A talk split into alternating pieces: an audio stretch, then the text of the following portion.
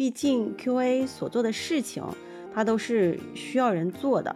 呃，其实谁来做这些事情，不一定是要 QA，QA 它本身就是一顶帽子，谁戴上都行。我觉得这个对开发或者是对其他的非 QA 角色来说，可能短期内是一个挺大的挑战。还是一个蛋生鸡，鸡生蛋的问题。就是如果你的开发人员能力足够，那确实是从始至终都不需要。但是你有多少开发人员能力足够呢？就对于专业测试技能来讲。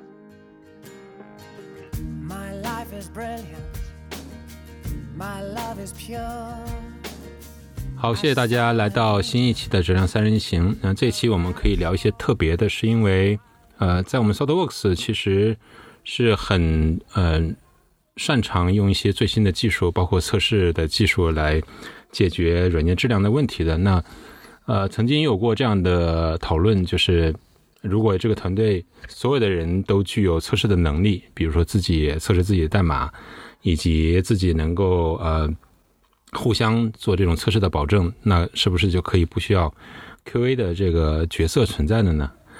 呃，最近在公司内其实也有这样的一个讨论，呃，特别是提到会有呃个别项目已经在这么做了啊，这个这个项目就是呃团队规模并不大，但是也没有存在这样一个 QA 的角色，呃，从从这个当事人的呃。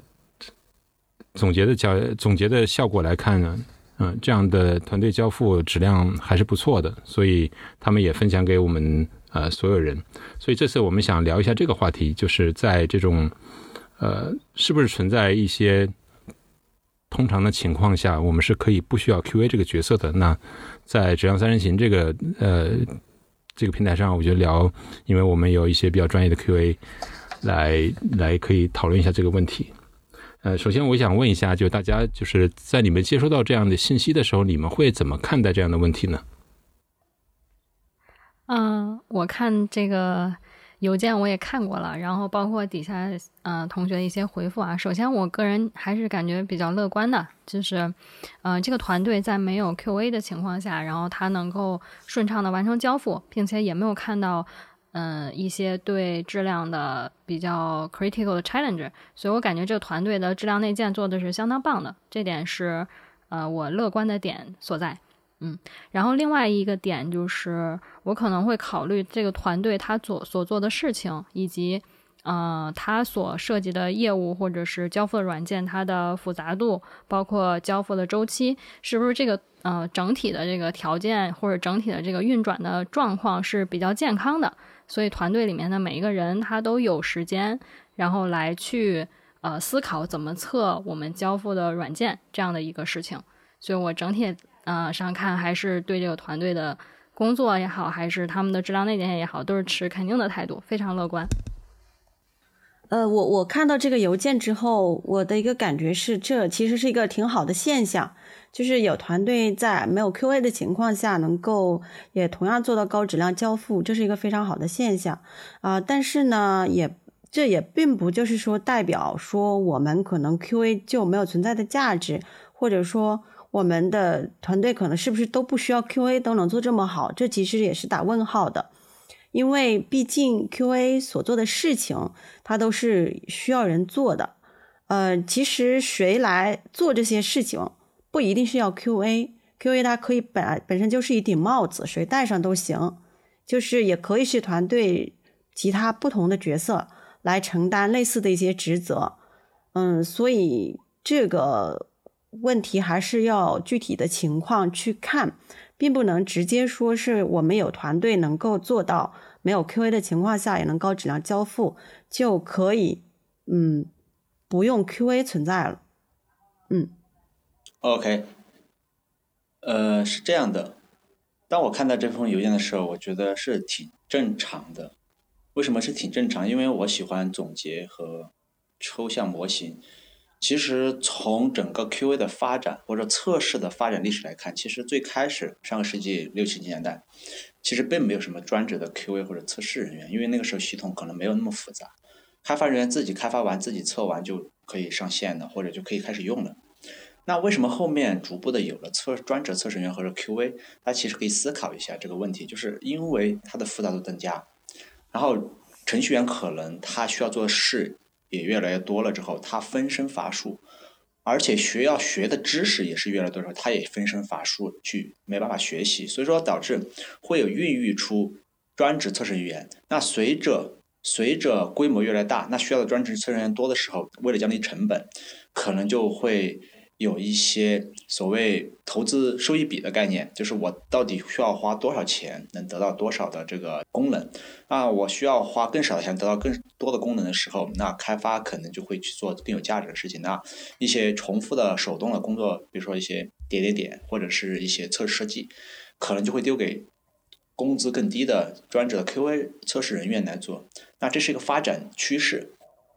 但是大家可以看到，发展趋势的核心是软件规模增大，然后投资回报比的这个提升，就是我需要投资回报比越来越高。但是随着这个技术的发展，以及这个软件规模、软件设计的发展，比如说以前可能就是一个大集团，就软件设计就越来越复杂。但是随不管是随着模块化，还是随着微服务，还是随着这种分布式，呃，所谓的分布式就是呃不是那种呃。可能不是我那种理解的，就是这种分布式服务器，而是说做一种分布式团队。那我可能这个团队在这儿做一个模块，那在其他城市或其他国家又做另外一个呃模块，然后我们可以拼装起来进行工作。那这也是一种工作方式嘛？比如说 remote。那这种时候，很多时候你可能从沟通角度来讲，或者说从协同角度来讲，就没有那么灵活。那可能。就呃，因为有不是每个公司的网络或者是那种习惯都是那么灵活的，所以说这种从新的开发架构模式、新的软件的这种开发模型，包括这种协作模型来讲，可能孕育出越来越多小团队。那其实又回到了软件开发最初期，就是软件规模变大，慢慢的又被拆成越来越小。那拆的越来越小的时候，其实如果一个开发人员他的能力足够了，并且由于沟通带来成本更高，他可能愿意自己来做一些事情的时候，其实是可以在小规模团队的情况下来，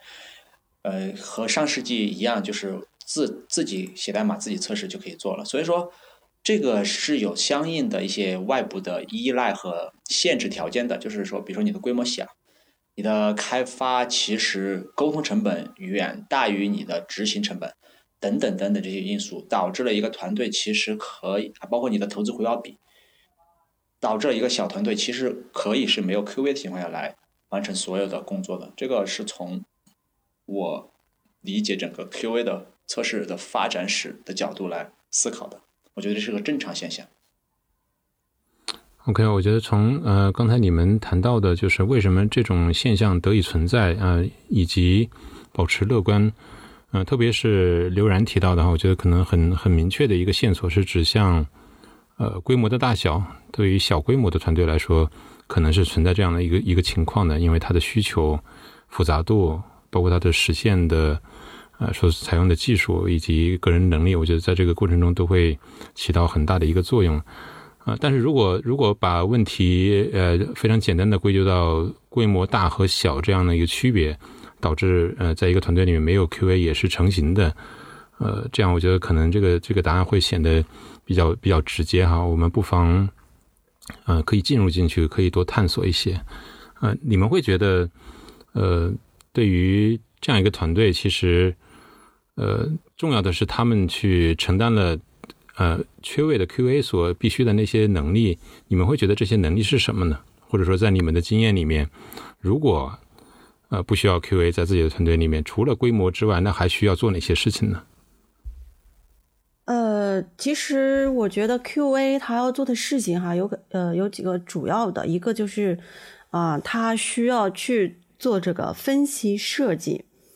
嗯，分析设计以后呢，然后这个实现执行，然后其实到后期还有一个分析。啊，回顾优化的这样的一个过程，就这些事情，比如说他分析设计前面的一个分析设计这块的话，它包括它的测试策略、它的测试计划、测试用例以及测试数据的准备等等这些，还有他对这个业务价值的理解、业务价值、业务场景的分析、用户行为，还有这种风险等等这样的一些分析，他基于这样的一些分析和设计，然后才能去去做这个测试相关的一些事情，就是实现，包括我们的自动化呀，包括我们的这个啊持续集成，就是自动化测试要怎么跑啊，它的频率啊等等，还有手动的可能一些探索性测试，这些都是相关的。然后后面的话，它就是需要对我的一个执行的结果，以及我的呃系统的状态。我的现在这种呃交付流程上等等的一些问题的一些回顾和分析，然后进一步去优化，我觉得这些都是我们 QA 目前要做的事情。那么它需要的一些能力的话，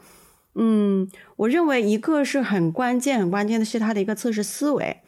呃，就是呃不同的角色，它偏重于它本本角色所做的事情的那种思维模式。它其实比如说一个开发。或者是说一个别的角色，他其实很难有呃很完善的这种测试的思维，呃，所以其实如果要团队的人去承担这样的一个职责的话，这种测试思维的培养是非常非常关键的，也是很难的一个方面。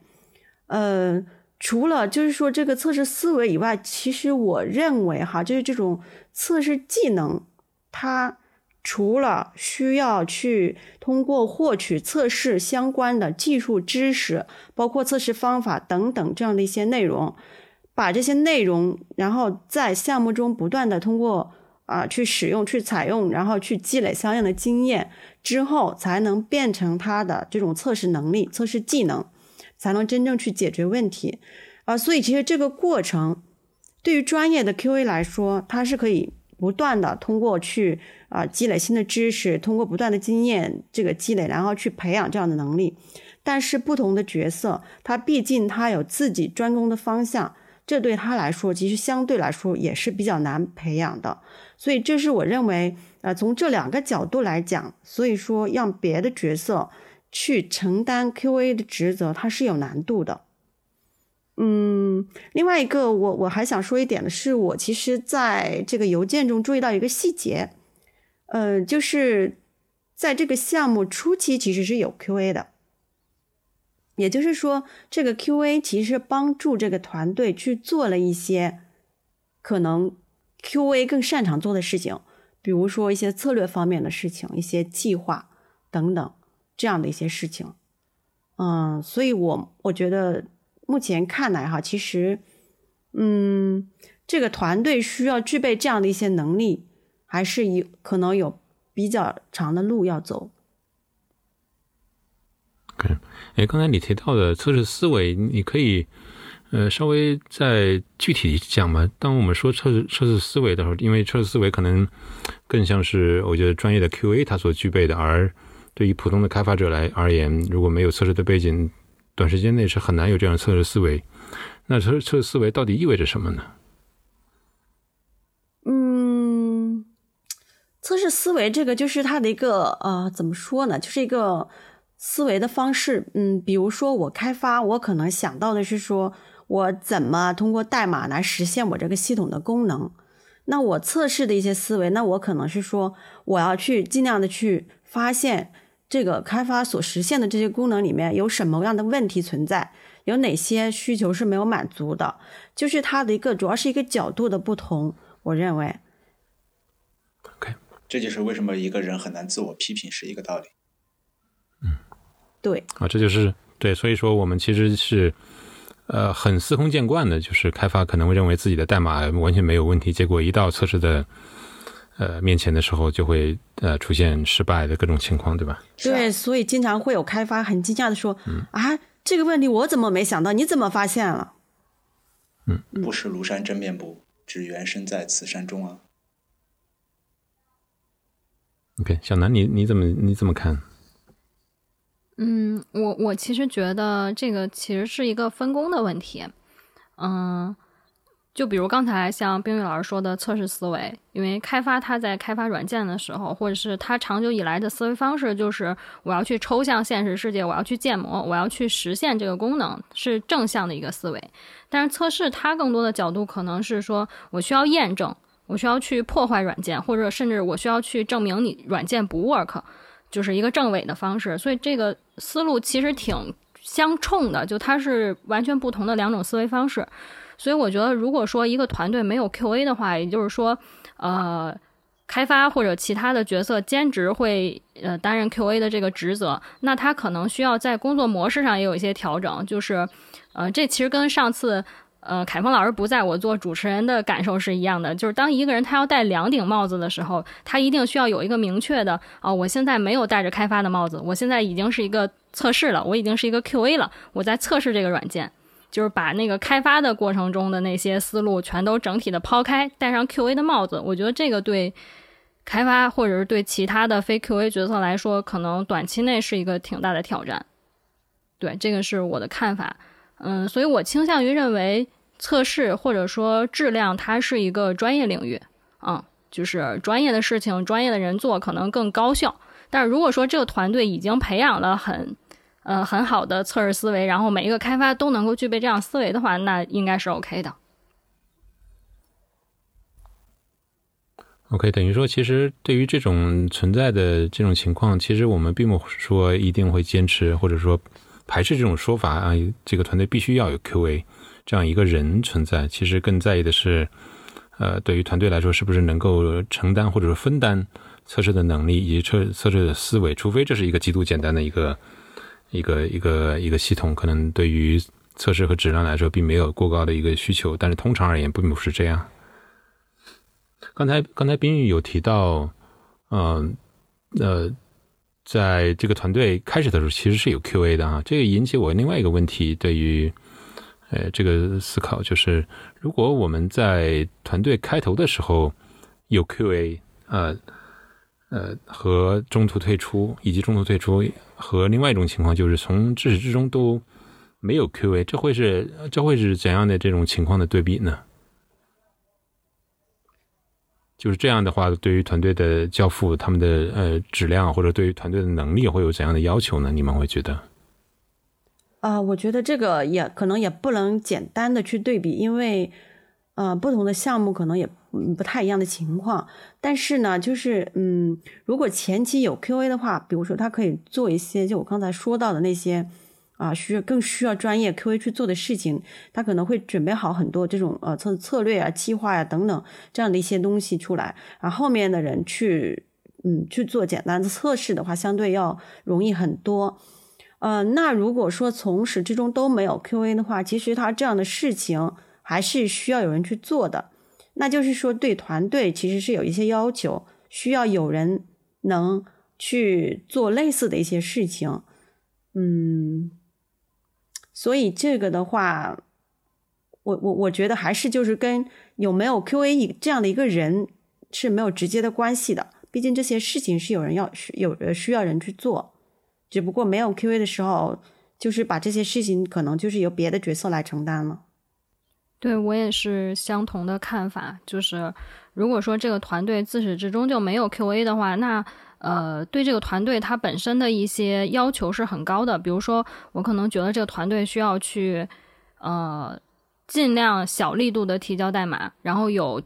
非常全面的自动化测试来保证一有问题，然后大家马上就知道。然后以及很全面的一些，比如说前端的自动化，就是 QA 去做的一些事情，可以有呃自动化测试去 cover，这个是 OK 的。但是其实自动化测试不能够 cover 的那些，比如说像探索型测试，呃，或者说像这种就是测试分析等等这些工作，那对于这个没有自始至终都没有 QA 的团队来说，可能是一个挑战。从我的角度来讲，我还是要回到一个规模和人员能力的问题上来讲，就是说，如果一个软件的规模比较小，它质量需求就不高，并且开发人员真的能力强，就包括现在你看，不管是微软、Facebook、Google，他们推崇的这种去测试化之后，他开发人员要自己包包揽所有一切的方式来做开发，所以这种情况下。要求的就是开发人员需要有各种这种测试设计、测试分析、测试自动化测试能力。如果他们做得到，当然没有 QA，自始至终没有 QA 都没问题。但是回到这个问题，你其实看在网上去看，虽然说几年前微软、Facebook 他们去测试化，但现在其实最近几年他们又在招所谓的 Principal Test Engineer 或者 Lead Test Engineer。而且招的这些人就是要有很强的测试能力的，不管是测设计、分析还是这种自动化测试。大家可以想想为什么呢？因为他们也发现，其实测开发人员，就像就像就像冰雨和小兰说的，这个测试是一个经过这十几十年的发展，已经成为了一个比较专业的这个职位，就是说他需要一些专业的技能。这技能不是说你你你随便想就想得清楚的，而是真的需要学习，或者说别人来教你。如果你不学，你是做不好的。所以说，其实就算就算 Facebook、Google 这样的公司，包括微软，他们也需要有相应的这种测试赋能的人，就是所谓的，就像你说的第二种情况，就是需要前期有 QA 进入，帮助这些没有技术测试能力的人去赋能，让他们懂得如何进行专业的测试，这样的这个团队才有可能把一些需求高的软件，就质量需求高的软件做好。所以说，其实，呃。还是一个蛋生鸡，鸡生蛋的问题。就是如果你的开发人员能力足够，那确实是需从始至终都不需要。但是你有多少开发人员能力足够呢？就对于专业测试技能来讲，他没有，不管是思维还是技术本身，他没有，那就必须要有人教。所以说，就算这种去测试化的公司把所有测测试开了的微软，那现在起来他开发新的软件，嵌入式或者说很复杂的，他们并没有很好的这个开发人员。的技能测试技能，或者是新招的测试开发人员没有这样的技能，他们也需要相应的这种高级的测试人员去赋能，进入前期，呃，前期去帮助这个团队 build build 一些所谓的他们内部的，不管是质量管理流程、意识、测试分析、测试思维，还是测试分析的技能、自动化测试技能，都需要专业的人。所以说，正常情况下应该是先有 QA 进去，除非这个团队的开发人都全部都。都是非常厉害，而且全部都能完成专业的测试，专专业测试能力，并且完成呃测试工作的开发人员，我觉得就可以不用了。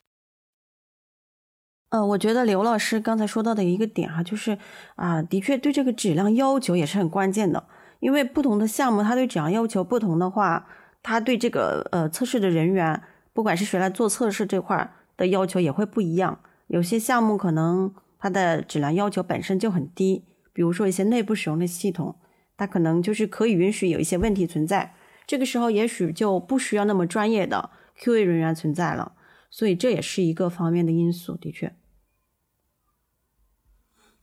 如果我把这个问题推向极致，嗯，可能换一个角度啊，就是如果真的存在这样一批呃开发人员组成一个团队，但是确实没有 QA 的。呃，角色以及没有 QA 的能力，那对于他们来说，你们会有怎样的建议呢？自求多福吗？努力学习。嗯，具体可以做什么？学习啊，看书啊，然后听我们的课啊，听我们的分享。可以寻求外界帮助。呃，外包也算啊，外外包出去吗？对，请顾问，请顾问，听我们的这样三人行分享。啊，这就开始推广了吗？对。OK，你们觉得还可以有什么问题可以讨论吗？嗯，我觉得刚才聊的那个点，如果说有一个比较细的可以做到的最最基本的一个条件，可能就是这个软件在从开始设计的时候，它的这个整体的架构啊，包括这个测试架构，都是有经过很专业或者是这种。具有测试思维的人去 review 过或者设计过的，因为一个软件它要是没有 QA，那无一例外的，它可能后面需要大量的自动化测试。最开始设计的时候，如果没有做好这种可测性的设计，那它后面就没法开展，就就还是需要 QA。嗯，对，可能反向去想一下。我觉得小南提到的这个这一点挺好的啊，就是如果真的是在开头，呃，不管是架构还是设计本身都足够高的质量的话，可能会对。呃，这个后期的测试来说，可能会依赖会相对小一点。虽然我现在觉得还是很难想象这样一个事情啊，因为不管怎么样，当它因为首先本身这个需求的变动和设计和架构的变动本身是一个很寻常的一个事情，那如何通过呃充分的测试，不管是自动化的还是人工的，去回应这些变化，我觉得这都是在所难免的一个一个东西。所以，那，我个人是觉得，对于呃 QA 的这样一个缺失，我觉得还是很难想象。毕竟我并没有见到过一个团队是多么好的把测试思维啊融入在日常的开发当中，以及每个人去承担这样测试的测试的这种呃呃事情，或者是测试的能力，我觉得都是还是缺缺乏的。呃，我觉得是是这样的，就是呃，QA 的这个测试人员的这个比例可以减少，但是它其实很难完全被取代。嗯，比如呃，像呃像那个亚马逊，他们就是说做个这个自动化和标准化做的特别好的情况下，其实它的测试人员是可以减少到很少的情况。比如就像刘冉刚才讲到的，他可能只是起一个赋能、一个协调者这样的一个角色的存在。但是就是赋能本身这个事情是非常非常关键的，除了有这种啊标准化、自动化的这样的一些。呃，一些硬性的东西在的话，其实还有对呃，就是采取一些实践，让我们这个团队不同的角色尽量的去培养这种测试思维、测试技能，这一点也是很关键的。嗯哼。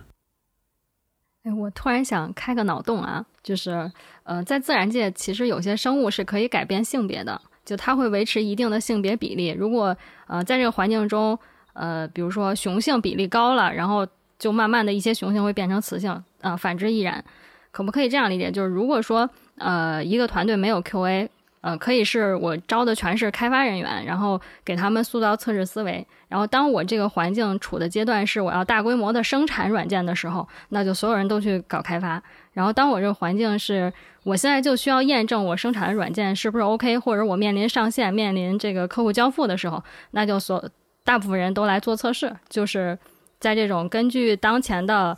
任务去转换角色的这个情况，就是开个脑洞哈。我觉得，我觉得不管怎么说，退一万步来讲，QA 的核心就是要尽可能的完成质量相关的一些工作，不管是说我去做测试证伪，就是测试分析、测试设计、测试执行证伪，还是说通过流程。去赋能，或者说通过一些什么方式赋能，或者通过流程的改变控制来做到质量的保证，或者是控制质量更优。核心核心退一万步，就是我要去做质量相关的一些工作。所以说，当你去分析一个团队到底需不需要 QA 的时候，你肯定是要看，首先这些工作需不需要，怎么定义需不需要？就是你你觉得这些这个你的质量高不高？然后。高，那我就需要这些工作。那这个工作首先列出来，对不对？不管是说我流程上要怎么切割，我自动化测试是不是要设计，我测试分析是不是要做，架构是不是要尾六，那就工作先列出来。那第二，团队里面是不是每个人都能做？那每个人都做，他能做到多好？第三，他有没有时间做？对不对？这些都要去分析。最后，如果有人能做，那分下去，并且都能做，那就不要 QA。如果没有人做，那你就肯定要引入 QA，不管是以赋能的方式引入，还是 QA 引进来，就是他专职做这个事情。我觉得这就是我的总结。嗯，我觉得我挺同意你说的，刘然说的，就是在开始之前，当你想去决定是不是需要 QA 这样一个角色加入团队的时候，去思考那么多问题啊。但是我我我我我反问刘然，比如说你是你是如何确认你对你自己对那些问题的答案是？回答正确的呢？不管是否定的还是肯定的答案，你怎么知道你答对了呢？对吧？这就这个可能我觉得就是我们通常会看到一些比较呃呃太太过乐观的团队会认为我们可能不需要啊，呃觉得自己能能能去 handle 这样一种情况。和上次讨论一样，不踩过坑不得过病是不知道的。那就他们乐观就让他们踩坑呗，让他们乐观呗，就是人。一辈子不吃几次亏，他真的懂得珍惜吗？所以是很难在项目初期去判断，在一个没有 QA、没有专业 QA 参与的情况下去判断这些事情的。是这个意思，但是但是我觉得这样的人，他既然这么自大，又这么。你的前提是他认为不需要 QA，他能做好，就是他有这么信心，并且如果他真的有能力，OK，那这就是正常的，他做好了。但是他如果又没有这样的能力，又这样自信自大的方式来承来说我能做好，那这种人就应该吃吃吃下亏。按我的理解就是，就是因为测试很多时候的价值，你如果真的要体现出来，没有就就是最传统一句话，没有 bug 怎么体现测试价值？这就是最最最恼的一个问题。那很多时候有了 bug，测试就价值了，这是我们以前在讨论的问题。所以说，对于这样的人，本身上他没有通过学习，没有通过案例了解到测试的价值，或者了解到专业测试的价值、专业 QA 价值，那这种人必须让他，呃，出来江湖飘，哪有不挨刀的？挨死刀就懂了呀。嗯。我我其实我们也经常看到，即使是有一些专业 QA 的加入，这个这个这个项目的交付也很难谈得上是一个很高的质量，或者说是一次是一次成功的交付哈。所以所以是不是我们也可以反推？嗯，其实并不存在这样一个情况，说这个没有 QA 就一定会呃一定存在交付成功呃高质量交付的这样一种情况，或者是我们我们对于这方面的讨论。呃，现在还是过于乐观，就像我们开头会说的那种哈。我的意思是说，呃，成功的交付其实它有很多一些关键的因素去影响。那对于失败的交付来说，失败的质量来说，其实也是也是一样的。如果对于一次成功的交付、高质量交付，仅仅去归因于非常显著的一些因素，比如说因为我们没有 QA 而呃，整个团队把测试思维，包括呃其他的所有呃涉及到测试的事情都做的呃做到最好的啊，尽管这是一个打了问号的一个最好啊，但是仍然会缺失对很多其他因素的一种考虑，包括偶然因素，对吧？所以我愿意这样去理解这样一个问题啊，它不是不全是呃，因为我们很容易作为作为人来说，其实很容易去把一些事情的结果啊归因在一些非常显著的一些约束上面。或者显著的一些因素上面，嗯，但其实通常并不是这样。不知道你们你们是不是同意这样的一个呃看法？我不同意，我能说吗？嗯，可以啊。好，是这样的，我觉得你这个首先从逻辑上，我觉得我不是特别认同的，因为当我们去讨论一个事情的时候，我们肯定讨论是大部分情况。对于有些项目，不管是失败成功，它是由于偶然因素造成的，比如说一些客户就是没钱了，突然撤资了。或者是说，就是有一个人，比如山库跑路了，那种特殊情况，我们其实可以不用，暂时不用考虑，因为它极其特别啊，极其个别。那对于大部分情况来讲，我们分析一个项目成功失败，肯定是分析它最显著的因素。就是说，就像呃，有一部电视剧里面说的很经典，就是我我教你成功的方法，我不会教你失败方法。就是说，很多显著的因素它会导致成功，那我们会去分析。做好这些显著的因素，因为只要你大部分把这些显著的因素做好了，理论上大概率就会成功。请注意，我说的是大概率，不是一定。那很多时候，其实做一个项目就是我们在追求在大概率的情况下，我们能把它做好，质量做得很好，或者是成成功交付。所以说，我们追求的就是一个大概率。所以说，我们核心就是应该去关注，并且把一些显著的会影响到质量或者影响到交付流程的一些显著的因素给尽可能的找出来，并且把它做好。这是我个人，因为我们抽象出来找模型的时候，肯定是找的是大概率情况。呃，我理解是这样的哈，就是呃说呃某个团队他没有 QA，然后交付很成功，质量也很高，嗯，这个的确不能直接说是没有 QA 就做的这么好，有可能是它的质量要求本身比较简单，业务比较简单，还有就是。呃，当然了，团队人员可能也是的确很给力，我觉得是这样的。呃，就像，嗯，这个高质量的交付，它的确本身是个很复杂的问题，不是能够就某一个因素去看的。OK，我其实同意，就是。呃，高质量的交付的影响因素比较多，然后还有一点就是这样做也有可能是从管理的角度上来讲会更经济或者是更高效。比如说，假设这个团队有五六个开发，他没有 QA 的时候，这五六个开发要开发也要测试自己自己开发出来的卡，那他一个迭代内能交付的值这个价值，可能比说我招一个 QA 进来，然后。呃，QA 专职负责测试，然后其他的开发就专职的在开发，啊，这个这个效率会更高一些。所以说，有没有 QA 可能也会从这个管理的角度，就投入产出比的角度去看这个事情到底是有高效还是没有高效。OK，还有什么其他想聊的吗？差不多了，我没有了，那就先这样。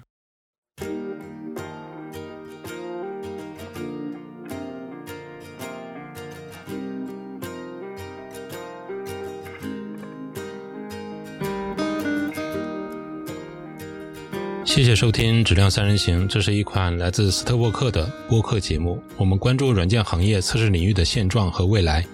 质量和测试人员的职业发展。你可以在网易云音乐、喜马拉雅、蜻蜓 FM 以及泛用型播客客户端搜索“质量三人行”，订阅收听到我们的节目。My life is brilliant.